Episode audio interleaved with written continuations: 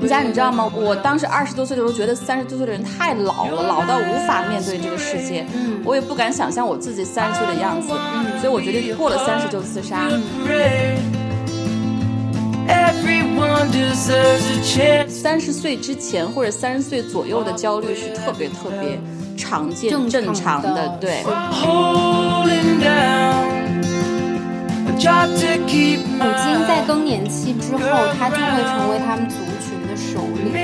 那既然虎鲸都可以这样，我们人类的女性为什么不能在更年期之后成为你的老板和上司呢？对 对.哪怕他现在六十岁或者是七十岁，他会发现他可能还有三四十年。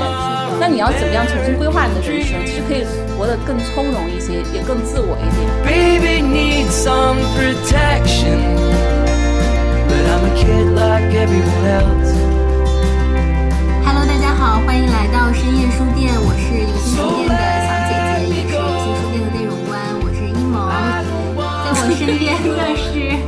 我身边笑场的是我们游心书店的主理人，也是游心书店老阿姨的真身。大家好，我是陈明霞。我们今天要聊什么话题呢？我们今天要聊的是年龄焦虑的话题。嗯，虽然年龄是秘密，但是不管你多少岁，你有没有年龄焦虑呢？我们今天晚上一起来聊一聊吧。游戏有一句口号叫做“小书店见证大时代”，这个时代本身真的是有蛮多焦虑的，有知识焦虑，嗯，我我我自己啊，我的双下巴焦虑、马甲线焦虑，还有人发际线发际线焦焦虑，还有朋友说我是穷的焦虑，嗯，还有一个朋友他他是个投资人，他说他最近股市焦虑、股票焦虑等等。这么多的焦虑怎么办呢？我们游心书店专治各种焦虑。今天晚上我们就先从年龄焦虑说起。嗯，有没有人有负的焦虑啊？我特别的好奇。没有吧？那就是凡尔赛了太吧有？钱了。对，谁是这个富豪的焦虑，那就是凡尔赛吧。我可以先来分享几个我身边的朋友的例例子。嗯，嗯我那个朋友他是七零年的，然后是个男性。我们聊天的时候，我都忘了在聊什么。他突然说：“他说，林佳，你知道吗？我那个二十岁的时候就已经想好了，我到三，我过了三十就自杀。因为我当时二十多岁的时候，觉得三十多岁的人太老了，老到无法面对这个世界。嗯我也不敢想象我自己三十岁的样子。嗯所以我决定过了三十就自杀。嗯，然后他说，过了二零二零年我就五十岁了。然后他还活得好好的。对对对，嗯他那个活得挺开心的，他嗯没有三十岁自杀，这是我身边的一个男性的朋友的例子。二十多岁男生也会有这个年龄焦虑，现在五十岁反正他好一些了。嗯然后另外一个朋友是是我先生，他是七六年的，他也是有的，他就跟我说，他说他过了四十岁，他就忘记自己的年龄了，然后他也不再记得我的年龄了，这是一种鸵鸟政策是吧？嗯嗯就用逃避、忘记年龄来处理自己的年龄焦虑吧。嗯，这是两个男性的例子。然后还有我有一个前同事，一个女孩，我我觉得女孩好像三十岁吧，是一个就是从二十到二二十八九奔三，是一个特别容易有巨大的年龄焦虑的一个时间段，对是吧？呃，有一个调研是三十到三十四岁的人是最容易有年龄焦虑的。其实我觉得这个好像在在提前。对，好像我们当然聊过，中年危机在提前，中危在提前其实年龄焦虑也在、也在提前了。对，我是二十七八岁的时候，那个时候年龄焦虑感特别特别重，就觉得自己马上要奔三了，然后可能觉得自己的各方面的这个状态呀、还没有到达一个最佳的一个一个水平，而且呃会有一些婚育方面的一个小小的一个焦虑感。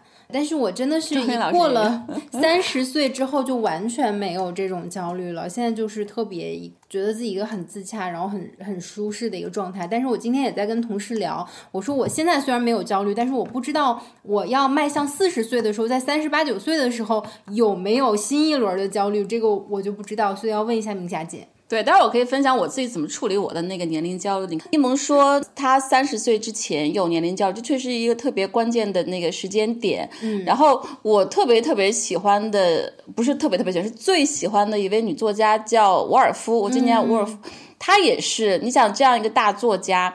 她的年龄焦虑也是三十岁之前出现的。嗯，她的日记里面写过一段，是说我已经二十九岁了，我没有结婚，也没有孩子，那是她特别特别低落的一封信。但她好在她很快就找到了她后来的丈夫那个伦纳德，他们后来一生都特别的这个幸福，而且她那本传记里面说，她选择这个丈夫是她一生当中最好的决定。嗯，所以哪怕你现在还有一些焦虑没有处理好，但是不用担心。三十岁之前或者三十岁左右的焦虑是特别特别常见、正常的，对，是的。然后最后我想分享的一个就是焦年龄焦虑的例子，我把它称为史上最伟大的年龄焦虑者。大家知道是谁吗？是另外一位作家，就是蒙恬。大家应该知道他的故事吧？就蒙恬三十岁的时候，因为他经历了一连串的不幸，比如说，他的一个好朋友去世了，是他特别特别好的一个精神之交，就突然得了一场恶病，就迅速的就就去世了。当时他那个环境有好多战乱，他有一次被那个强盗袭击，从马上摔下来差点死掉。嗯，所以当时他觉得三十岁就已经可以迎接生命的终点了。嗯，他就把自己关到那个阁楼上，就准备等死了。嗯，然后他就在那个阁楼上度过了十年。三十岁到四十岁的这个蒙恬，嗯就写出了后世特别有名的随笔录，对，《蒙恬随笔录》，而且是他开创了随笔的这个题材。而且在他四十岁的时候，达到了他声望的一个高峰。他后来还对，后来就去做这个呃市长啊什么的。当三十岁的人处理自己焦虑，躲到这个小阁楼里面等死的时候，等了十年还没死，嗯嗯，结果还达到自己这个这个写作成就跟职业生涯的一个高峰。所以我把这个蒙恬叫做史上最伟大的这个年龄焦虑者。他的这本书特别好看，是。阅读蒙恬是为了生活，是一个女哲学家写的。然后我刚好我的办公室有蒙恬的这个随笔全集。如果说你有年龄焦虑的话，不妨想一想蒙恬，也许你是另外一位可以特别好的处理年龄焦虑的一个嗯一个好例子。那你有没有在生命的某一些时刻感受到年龄焦虑？刚才说的那个三十岁的时候，刚好我三十岁生女儿，嗯，所以我觉得就嗯太多事情被占满，所以我三十岁的时候确实是没有过这个年龄焦虑，嗯，我觉得我确实是到三十六七八岁确实有中年危机，嗯，当时真的是我把那叫中年危机，那中年危机其实核心就是年龄焦虑，嗯，所以我说处理中年危机或者中年的这个年龄焦虑最好的方式就是要不然创业，要不然出轨。然后我，然后我我就选择了创业。当时没有很好的出轨对象，就先创业，就从腾讯离开来这个小书店创业。这是我的这个年龄焦虑最核心的一个阶段。我刚才一下子就是说了好几个例子，就想说，其实年龄焦虑非常非常正常，就是男女老少、古今中外，然后从这个伟大的作家到一个普通人，他都会有年龄焦虑。没错。刚才我们开始之前，刚好总裁大人问我们说，年龄焦虑的背后到底是为什么？为什么会有年龄焦虑？你觉得呢？从我自己的观察和我自身的经验的话，我觉得有三点。OK，第一点就是。你在人生的某个阶段没有到达你自己所想的预期，嗯，就是没有获得你想要获得的某样事物，比如说金钱呀，比如说社会地位呀，啊，比如说你在职场上的 level 啊等等。那第二种情况呢，你怀念已经逝去的某样事物，比如说你的容貌啊，比如说你的身体机能啊，比如说你过去的可能有的一些特殊的待遇。还有第三种情况，就是你在一个约定俗成的一个社会规则之下，你没有在你某一个年龄段做某一个年龄段打引号啊该做的事情。对对对。比如说，你 三十多岁，你觉得你还没有结婚呀，你还没有小孩啊，没有成家呀，或者是我们说三十而立，可能你在三十岁的时候，和你同年龄段的人格格不入，与众不同。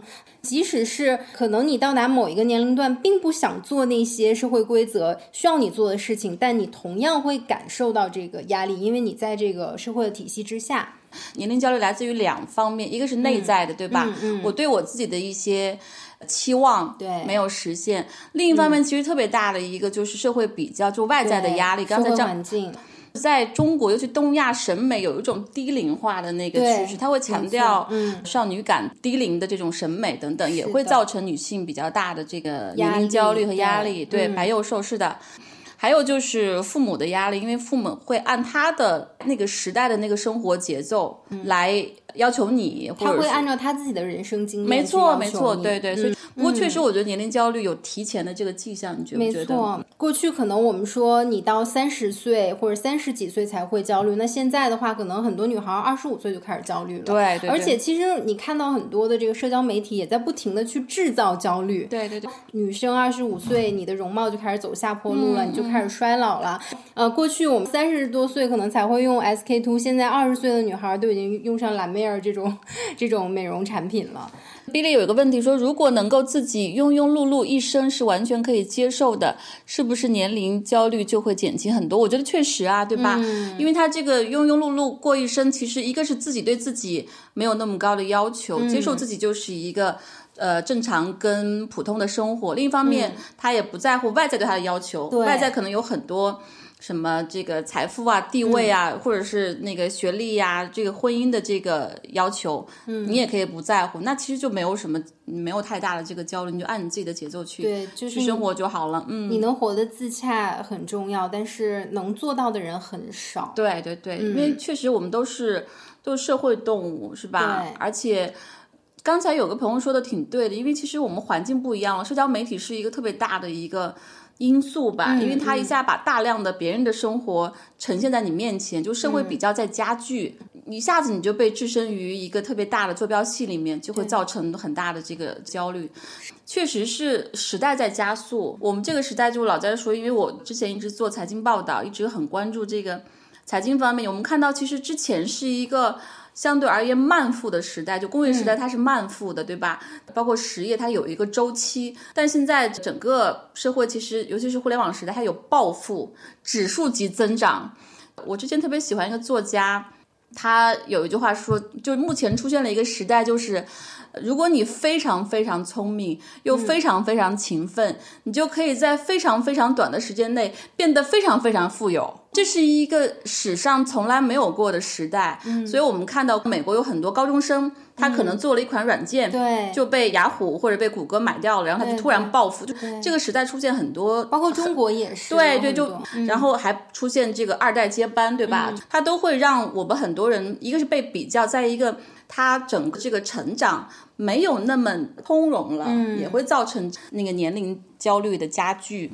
对，而且你有没有觉得，随着你年龄的增长，你会觉得时间过得越来越快？哎，对，你说的没错，对。其实这是我们身体里有一个 inner clock，那应该叫做内在的一个时钟或者生物时钟。对对对，你的这个 inner clock，在你三岁的时候，你每一年过一次生日，你可能会觉得这是你生命的三分之一，你会觉得每一年的这个时间，你每一次生日要等待很久很久的时间。但是等你三十岁的时候，你每一年的这个一年的人生可能就在你人生当中占三十分之一，所以你自然而然会觉得时间过得很快。没错，而且其实反正是我前两年到现在看了好几本书，是不同领域的，有社会学家写的，然后也有这个就是物理学家写的，复杂科学家写的，他们都证明其实这个时代加速是一个客观事实。嗯，尤其是在大城市，人们的走路的速度都在加快，对就这个加速就是一个客观存在，它不是说我们臆想出来的，或者说你自己的焦虑带来的。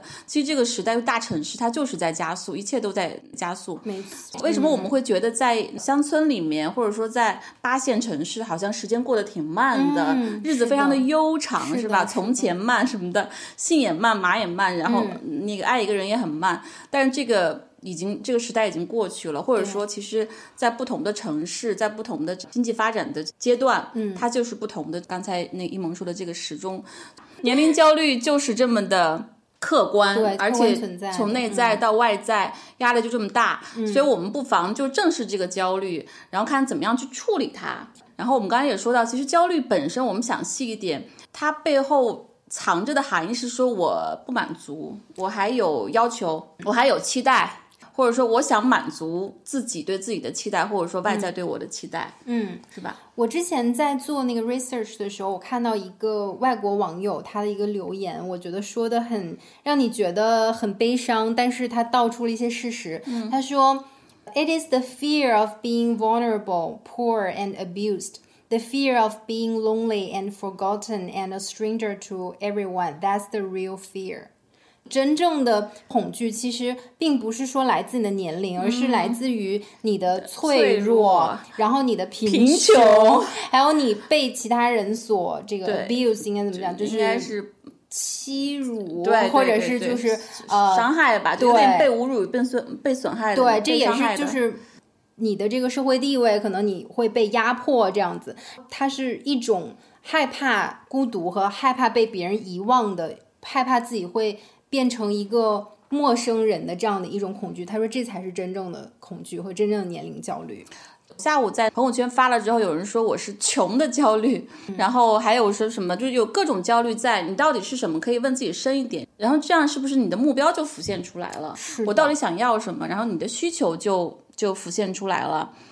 我们刚刚说了，好像那个年龄焦虑在提前，嗯，而且三十岁本身是一个巨大的年龄焦虑爆发的阶段，对但是其实年长之后也会有他的这个年龄焦虑。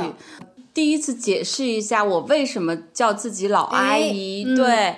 大家看我这个视频号的名字叫做“游心书店的老阿姨”。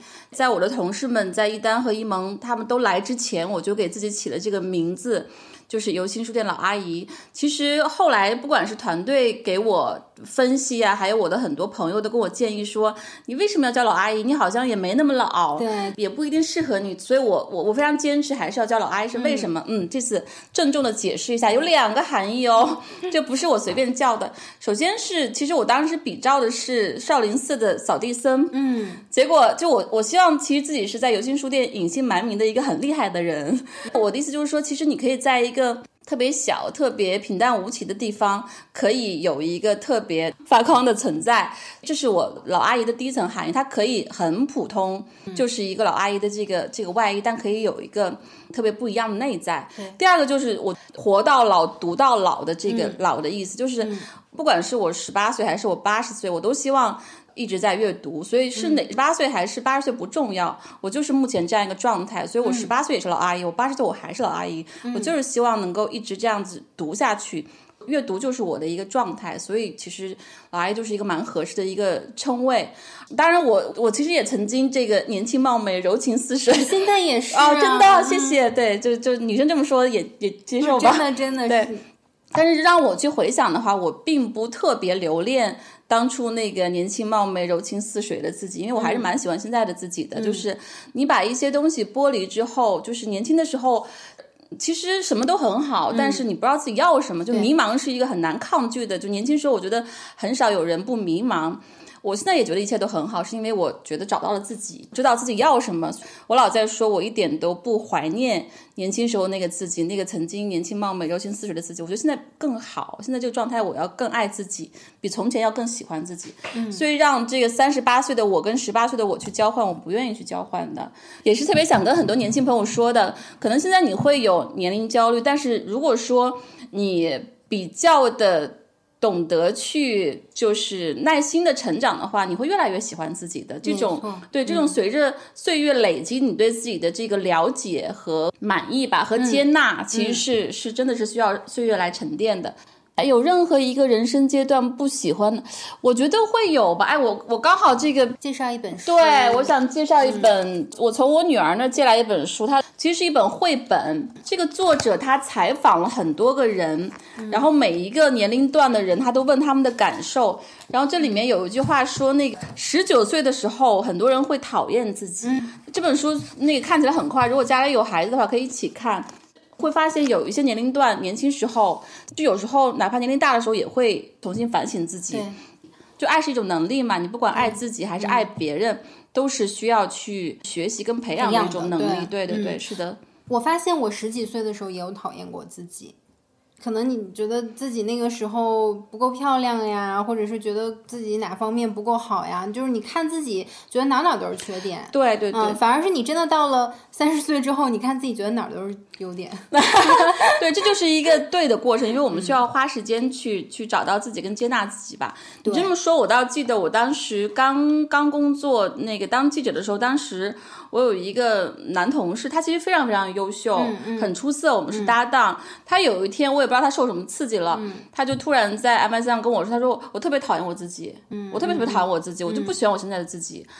我都不知道怎么安慰他，我我我不知道他是失恋了还是说受什么挫折了。其实我看他已经很很很出色了，嗯，所以我觉得可能都有一个时刻你对自己不满意，所以大家还是珍惜自己的那个喜欢自己的时间。其实杜拉斯真的是一个也是年长女性的好榜样，对她在在年活到老爱到老。对对对，没错，在年长跟衰老的时候，身边有一个小情人，然后在在照顾她，跟她这个身心合一吧。对其实这样的女性还挺多的，尤其是一些高知的女性。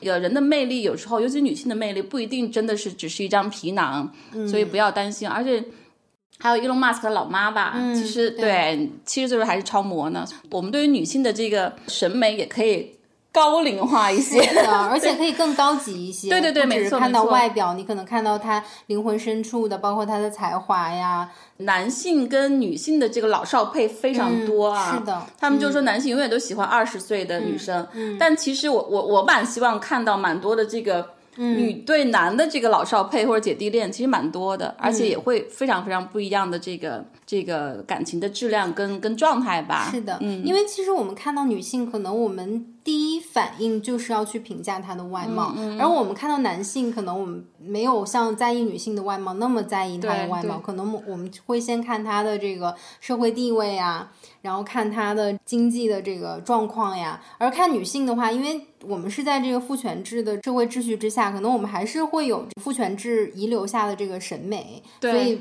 我们看女性，有的时候我们会先去评价她的外对对貌，请问自我欣赏的程度和认知的程度有关吗？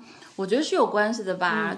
嗯，我跟我一个朋友讨论过，就是爱自己、接纳自己这个需不需要理由？他觉得不需要理由，嗯，我觉得还是需要理由的。你没有理由那种盲目的爱的话，也会是自负吧，或者说也会就是你会看不到自己的成长空间在哪里。没错，我觉得如果说你希望这个爱它比较的持久、稳定和强大，嗯，它还是需要一个理性的理由的。比如说我为什么爱自己？我觉得其实我工作一直都挺努力的。嗯，是的，再一个，我觉得我还是比较正直跟诚实的。非常哦，谢谢。我我觉得其实这这些做人的很基本的东西我都有，嗯那其实其他东西不用太害怕，就已经可以给自己很高的分数啦，对吧？嗯，对，其实这就足够爱自己了。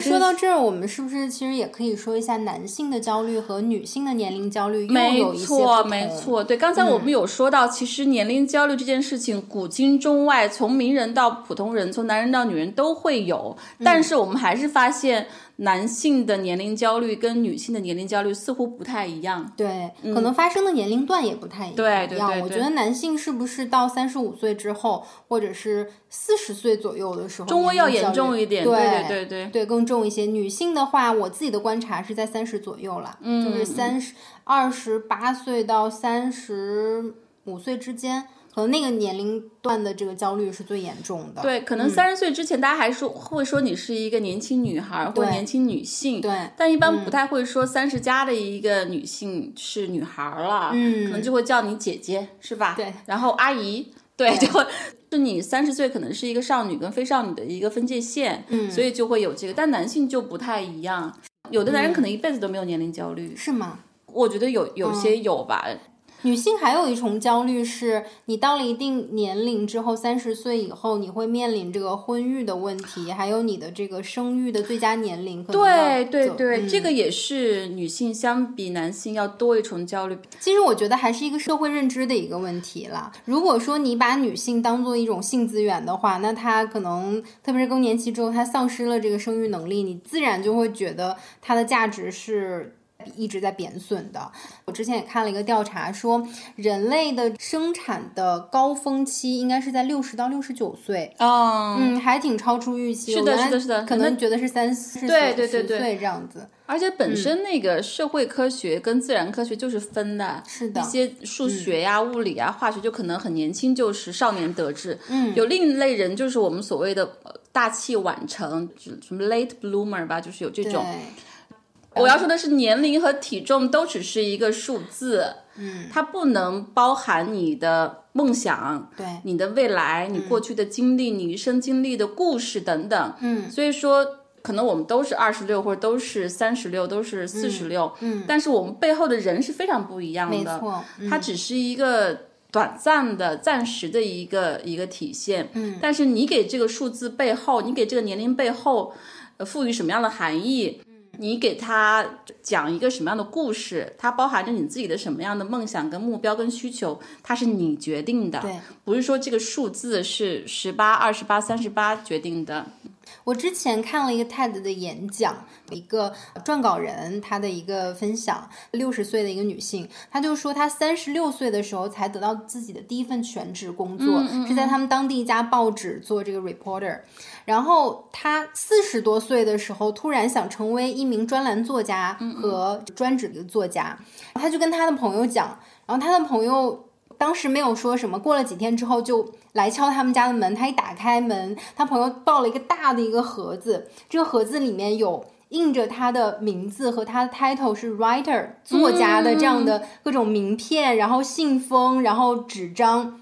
他问他朋友说：“你要做什么？”他朋友说：“如果你要成为一个作家的话，我希望你能够认真的对待这件事情，就像我对待这件事情一样。我把这些已经给你印出来了。”对对对。然后他就决定要去做一个作家。他五十岁的时候才出版自己的第一本书。嗯。然后当时他说他四十岁，他还分享了一些他朋友的例子。他说他四十多岁的时候，他一个朋友跟他说：“我特别想做一名医生。”然后他就说：“那那你就去做呀。”然后他朋友说：“可是如果我真的要……”就是学完这一套，可能我到时候已经五十岁了，然后他就说了一句话，他说：“反正你都会五十岁啊，对，你想做，你为什么不去做呢？”对对对。后来他这位朋友真的在五十岁的时候就成为了一名医生。对，我我特别同意，就这也是我今天特别想跟大家分享的第一条建议，关于年龄焦虑的建议，就是说，不管你多少岁，只要开始，永远不晚。这八个字也是伴随我人生很多年，是我中学的数学老师告诉我们的话。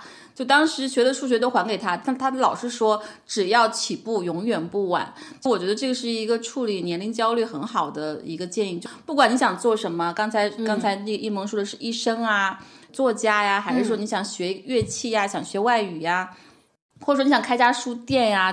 真的想去做，永远都不晚。不管你多少岁，是十八岁还是五十八岁，就开始就好了。Just start it。嗯。再一个就是说，你要行动起来，然后坚持下去。如果说你只是想啊想，不开始，然后不行动起来，不坚持，可能你这个焦虑就很难去消解。没错。因为我之前做管理学的很多东西，你知道 CEO 他有大量的焦虑，嗯，他每天处理很多很多东西，但是很多 CEO 都分享说，处理焦虑最好的方式就是行动起来。嗯。因为你行动起来之后，会不断。有反馈，你知道自己错了还是对了？其实本身这个反馈就会导向你下一步行动，所以行动本身是一个特别特别好的处理焦虑的方式，不管是什么焦虑。再一个就是，如果说你目标明确，你想做医生，或者说想做那个作家，你就要坚持下去。你不能说做这个不行，那都是负面反馈，那样也不行。所以就是真的，只要开始，永远不晚，然后行动起来，坚持下去，很多焦虑就。就烟消云散了，对对对，是的。我二十多岁的时候，我记得我那时候二十六岁吧，我跟我一个澳洲的朋友去交流，然后我就说，我说我妈妈一直在催我要谈恋爱啊，要结婚呀。他说你多大呀？我说我二十六。他说：“Oh my god，二十六岁，你有什么可焦虑？”他说：“我已经三十五岁了。”他说：“我跟你讲，我妈妈在她五十岁的时候就特别想当一个律师，后来她真的就去啊学习律师的专业，然后去考取律师的这些证照。嗯，她真的后来成为了一名律师。哦，然后我觉得哇，真的好好了不起。那个时候我就觉得很难去想象，因为一个五六十岁的一个人能他都可以能重新开始梦想吗？但是你。到现在，你活到三十多岁，你觉得好像没有什么是不可能的。对对对对，没错。比利他说那个我三十岁以后就不再照镜子了，这是不是年龄焦虑？我觉得不是。不是吗？我我其实我觉得照镜子还是应该多照的。我我就爱对对，其实气色还是很。我有一个朋友神叨叨，他说每个人的外在。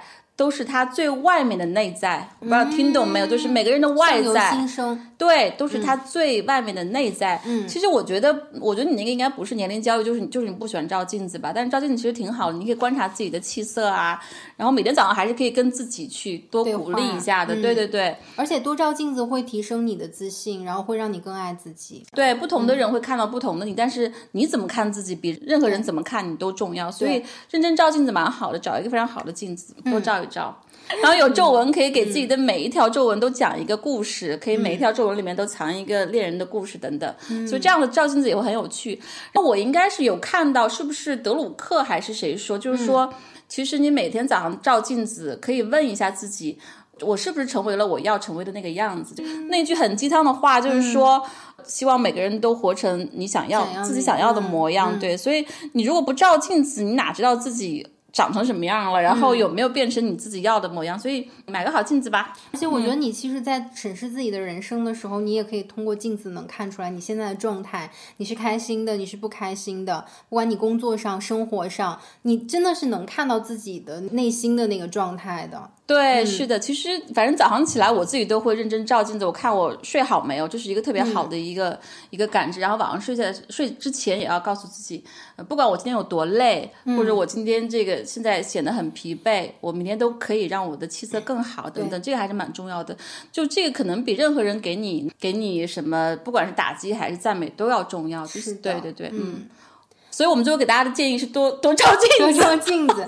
对，我们其实刚才说了很多啊，我们说了中年人，不能说中年人啊，三十岁应该算青年人，中青年人的这个年龄焦虑，也说了男性、女性不同的这个年龄焦虑。其实我特别想聊的是老年人的年龄焦虑，就是我们一般说到年龄焦虑，其实还是 focus 在大概二十几岁啊，可能到四十多岁这样的一个年龄段。但实际上，我们的父母甚至我们的祖父母也有属于他。们那个年龄段的焦虑，对对对，是的，而且其实就是我们其实已经推荐过好多次的那本书叫《百岁人生》。我们老是说老龄社会，我特别反感这个词啊。当时我在给一个老龄社会的论坛上，我还专门说过，我说能不能我们改名叫高龄社会？嗯，这以后可能大量的百岁老人在，其实八十岁就很年轻，对，而且八十岁的人可能身体很好，嗯，他就是高龄。他跟三十岁、四十岁相比是高龄，他并不是老，老是一个就听起来有点有点那个衰落跟衰败的。那其实高龄它有七十八十等等，他有他那个阶段的焦虑，可能是健康的，嗯，可能是亲密关系的，对吧？比如说我们老想聊的话题就是老年人的性生活，对，有可能可以指望智能机器人什么的，可以可以可以更好的满足这个老年人的这个性需求等等。所以更多还是说。每个阶段都要有处理他的阶段的焦虑的一些好的方式吧。就世界卫生组织最新的报告，四十四岁以下都算是青年人。对对对对对。然后四十五岁到五十九岁算是中年人，六十岁到七十四岁。算作年轻老人，对对，七十五岁到八十九岁算作熟龄老人，然后九十岁以上才算是真正的老人。老人对，我觉得老建议叫那个高龄社会，或者可以叫超龄社会。嗯，其实之前好几年前，那个《时代周刊》呃写过一篇文章，应该是叫 Super Ages 吧，就是就超超龄老人，他们八十多岁了还非常非常能干，他们在公司里面做的工作可能超过三个年轻人的工作，就被返聘回去。所以我觉得高龄、超龄都是。以后我们未来，尤其中国啊，嗯，就是一个常态了。这个时候，我们也更多的去就重新认识年龄这件事情。所以，如果说你二十岁就焦虑，很可能你到四十岁、五岁的时候，你是没有这些这些问题了。但也许更大之后，我们要跟不同的人相处，要处理不同的这个年龄的感知吧。对对对，是的。我有一个特别喜欢的美国的影星叫简方达，他今年应该已经八十多岁了。然后在他六十岁左右的时候，其实他也有感受到那个年龄段的焦虑。然后他就做了大量的这个 research，然后看了很多的书啊，看了很多相关的报告，他就得出来一个结论。他说：“其实我六十岁的时候，我现在已经比我的父母、我的祖父母。”已经活的时间就是平均年龄要久了。他说：“我们其实未来的话，至少我的下一代要比我的父母的平均年龄可能要多三十岁，甚至还要多。那如果你六十岁你就退休的话，甚至是我们中国可能是五十岁、五十五岁退休，那你后面的人生。”二三十年、三四十年，你要做什么呢？没错，没错。就我们刚才说，焦虑的背后其实是一些未被满足的需求，没有达成的目标。嗯，如果说我们跟前辈相比，或者说我们每个人的生命都会多出二三十年，这个焦虑背后其实还是说我们想达成什么样的目标？是的，我们想实现什么样的心愿？就让焦虑成为一个动力啊，成为你自己的一个我们刚才说的行动力，然后去坚持的毅力。跳四十年广场舞，四十年那也是有点累呀。感觉广场舞很难的好吗？我觉得对，对，真的很难的。他们那个步伐什么的很繁琐的。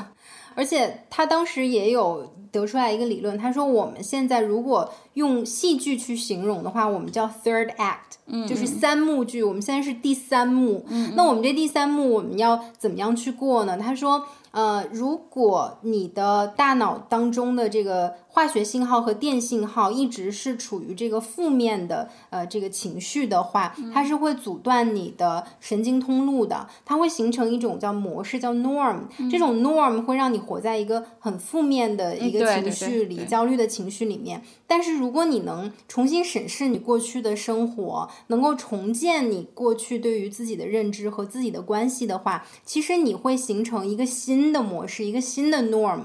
他说：“我们通常都说，嗯，我们都说老人啊，我们都说年长的人是非常有智慧的人，并不是他有这些经历他才有智慧，而是他通过这些经历，他重新去回顾，他重新去思考，他重新去反思，从而对，从而得出来的他的智慧的人生，他有力量的人生。他用了一个词叫 reflecting on，就是他的一种对于过去生活的一种。”反射，对对对，是的，对。年龄焦虑和自己人生意义的这个找寻或者明确相关的，那肯定是相关的。嗯，就我还是觉得每个人自己的人生的那个意义，就是你为什么存在，你想过什么样的一生，就是我们这本书说的，你想过怎样的一生，就你找到你自己，你找到你想要的生活和生活的状态，你自己的状态，这个真的是我觉得。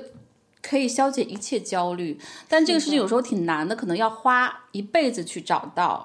我记得我看过一篇文章，啊，是一个 TED 演讲，就是说，这些年不管，尤其是美国的这个年轻人，他们的自杀率、抑郁症的这个比例都非常非常的高。嗯，最后是为什么呢？就他说有几个核心因素吧，一个是宗教已经慢慢的在年轻人那儿消亡了，就因为再一个就是婚姻，因为婚姻已经不用成为每个人生活的。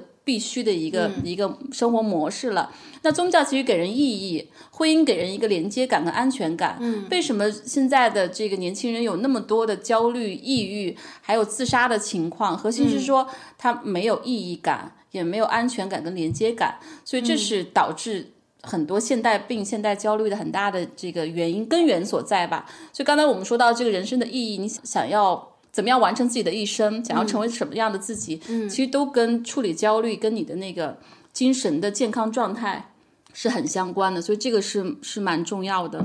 没错，对，所以刚才我说了。给大家的第一个建议是说，你要不管多少岁，只要起步永远不晚，呃，行动起来，坚持下去。第二个，我想给大家的建议就是说，不管你多少岁，一定要努力去跟自己喜欢的一切在一起，然后为自己喜欢的一切而努力，嗯，千万不能。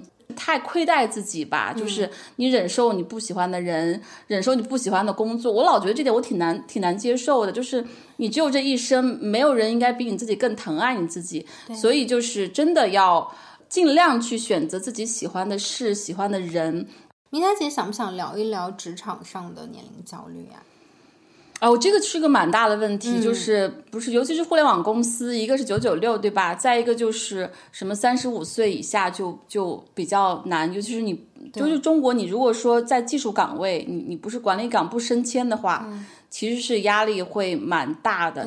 就我之前在杂志社的时候，我的两个副手都是比我年长的男性，都比我大四五岁，我觉得他们其实是蛮焦虑。到后来我在研究院，其实。同事也跟我同岁或者差不多，也是男性等等。如果说你的老板是一个比你还年轻的女性，如果对男性的压力是挺挺大的。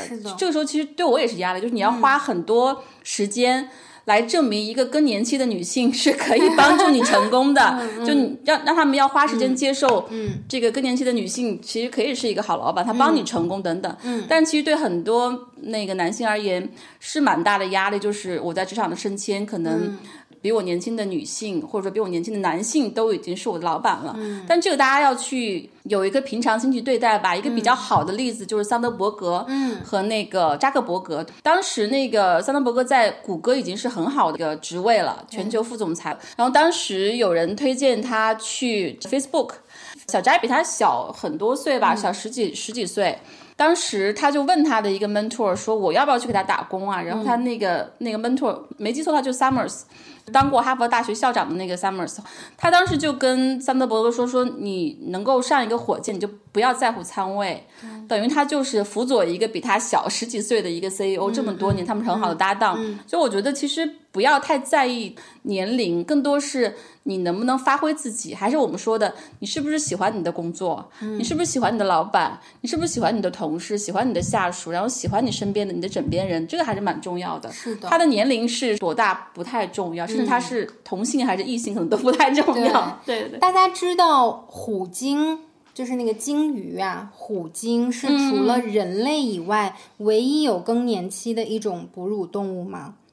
虎鲸在更年期之后，它就会成为他们族群的首领。嗯，那既然虎鲸都可以这样，我们人类的女性为什么不能在更年期之后成为你的老板或上司呢？对对对对，就大家首先是男性不要有太多的顾虑，再一个，我觉得我真的两份工作都是这样的情况，嗯，花时间你证明你能帮你的下属，嗯，他他比你大五岁，比你大八岁，或者说你跟他同岁，嗯，你能帮他成功，他发现其实我能帮他更好的完成他的工作，嗯，我为他的职业发展考虑，比隔壁家的那个男领导，对，对他其实更有利的时候，你就可以征服这些那个男下属，不要让这些很很很外在的不重要的因素成为你们彼此的这个障碍。嗯，之前讨论过，职场跟家庭有什么不一样？就职场是要成事儿的，嗯，是要实现自己的，就是你要成功，你要成事儿。好，马云说了那么多好的建议。马化腾也也会说很多这个互联网行业的发展前景，但他们不关心你的成长，所以你更需要的是关注在自己身边那些能够帮助你成功，然后在乎你的这个职业发展的人，嗯，跟他们要去更好的协作和发展吧。嗯，就对，对我觉得这是我的建议了，不要太在乎那个比你大、比你小是男性是女性，嗯，对，懂得去。呃，识别贵人，同时要要那个对，要去找自己的这个贵人。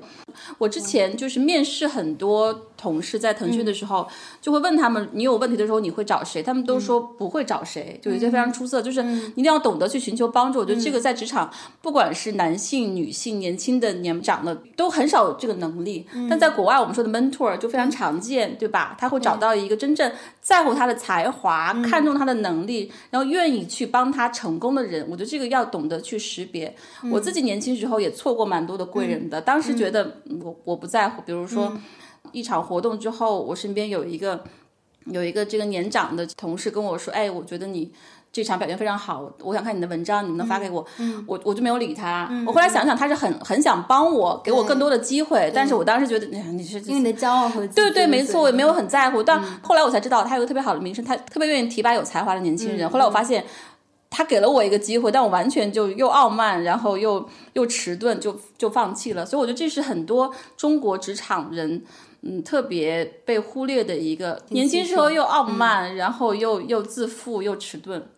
所以为什么我喜欢现在的自己？我现在比当年要好很多，温柔很多。现在非常的谦逊，然后非常的 calm，然后又非常的非常的温柔，对。呃，有一本书叫《Man Searching for Meaning》，啊，它是德国的一位精神分析学家、心理学家写的一本书。纳粹的这个统治的时期，他有被关在这个集中营过。那他这本书的中文译本叫《活出意义来》。他的这本书前半部分，对，就是在讲他在这个纳粹集中营当中的一些很悲惨的一些经历。后半部分有一些他的意义治疗法的一些他这个心理学啊、精神分析学的一些理论。嗯嗯嗯嗯，然后他其实就在讲说，我们无法决定我们的生活状况是怎样的，但是你可以决定你用什么样的态度去面对它。对，啊，其实你的生活质量完全就取决于你以什么样的心境去面对你现在所处的这个环境，这个才是最重要的。嗯，还有《百岁人生》，我真的还是建议，对，值得读一下。它是消解年龄焦虑最好的一本书，而且它其实是有一个特别坚实的那个学术的基础的。它是一位社会经济学家和心理学家合作的一本书，所以它从经济社会学还有包括心理的角度都谈了这个老龄社会的挑战和我们需要做的事情。我也觉得这个老人很适合读一下《百岁人生》，哪怕他现在六十岁或者是七十岁，他会发现他可能还有三四十年。是的，那你要怎么样重新规划你的人生？其实可以活得更从容一些，也更自我一点。嗯，是的。其实我刚才有一点没有提到，就是老年人他对于年龄的焦虑，还有一重是他对于死亡的恐惧。嗯，因为从年龄上啊，从身体机能上来讲，他可能会比年轻人面对死亡的距离更近一些。对对对，对，所以他会对。死亡有一种恐惧和焦虑感。其实中国社会有很多很基本的教育是缺失的，比如说死亡教育，比如说性教育，是吧？比如说亲密关系等等。我们希望后续就是有些书店希望治疗各种。焦虑啊，对我希望我们把真的我们这个时代的很多焦虑都细细的处理一下，也给大家很多的这个支持，因为焦虑它还是会伤害到我们的身体跟精神状态的，所以不要让这个我刚刚说了，焦虑其实背后是有一些信号，但是你不能让这个焦虑太持续，嗯，否则其实对你的身心可能你会加速衰老，然后你会精神不振等等，然后你会比较消极，其实。一些焦虑症也会走向抑郁症，没错，对吧？所以其实是焦虑要正视它，对，但是不要让它累积和不消化。我们找时间可以说。还有这位朋友说说晚年优雅，真的。所以我们今天最后的建议就是说，年龄、体重。腰围是吧？下双下巴，它都只是一个数字，是一个是一个维度，它真的不重要。你忘了它一点关系都没有。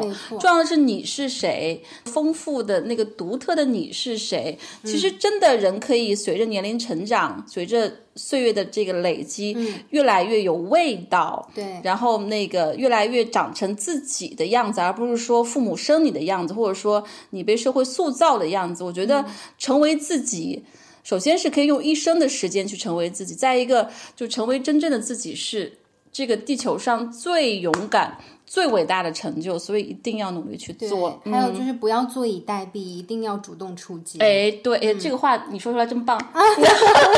对，这是我们主理人每天都鼓励我的一句话。对，要主动。那个，我们下周会分享那个全胜那本书，他他对于领导力有一个新的定义，就是说主动发起行动的能力就叫 leadership，我觉得这个很好的定义。是的，就是一些人等着被安排，然后等着别人告诉他该怎样做，成为什么样的人，去追求什么样的人生，那就。把自己的权利就让渡给了别人，所以当你愿意去主动行动，去做自己的安排，你就是一个 leader 了。而且你可以让自己成为一个伟大的 leader，你就把你自己立得好就行了，这是一个很伟大的成就。对，与其说你焦虑的是年龄，不如说你焦虑的是自身的懦弱、你的恐惧，然后你的无能和你的执念。所以要放下这些东西，主动的去出击，因为今天永远是你余生当中最年轻的一天。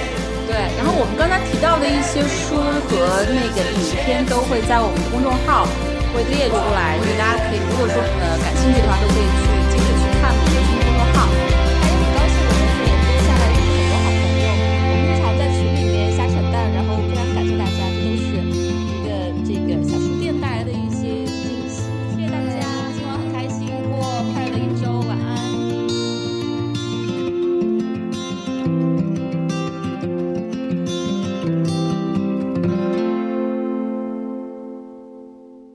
爱自己的理由，我觉得还是需要理由。那你呢？